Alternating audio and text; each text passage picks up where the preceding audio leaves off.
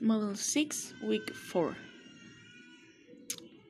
Student of Prepa en Línea SEP, Fatima Ali, Favela Rivera. Where do you live?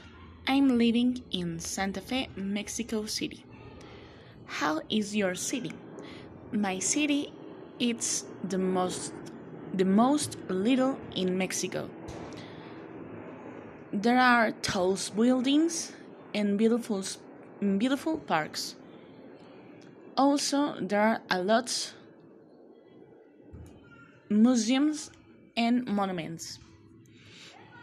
What places are there in your city?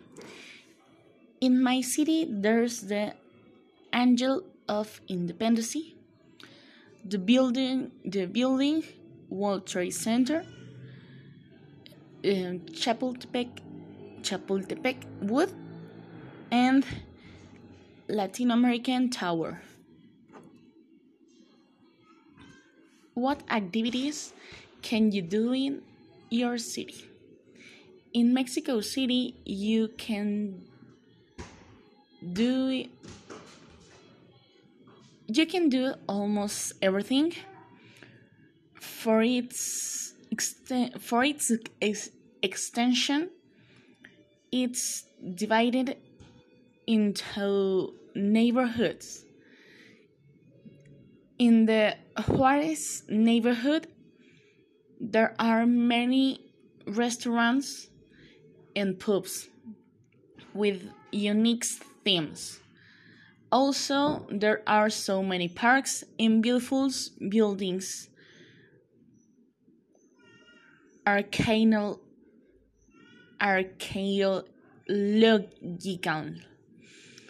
zones and museums. What do you like about your city? I like all natural places in my city.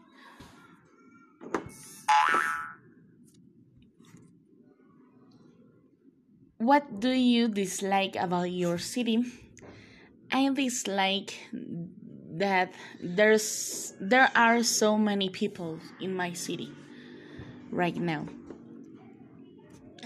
What do you do in weekends?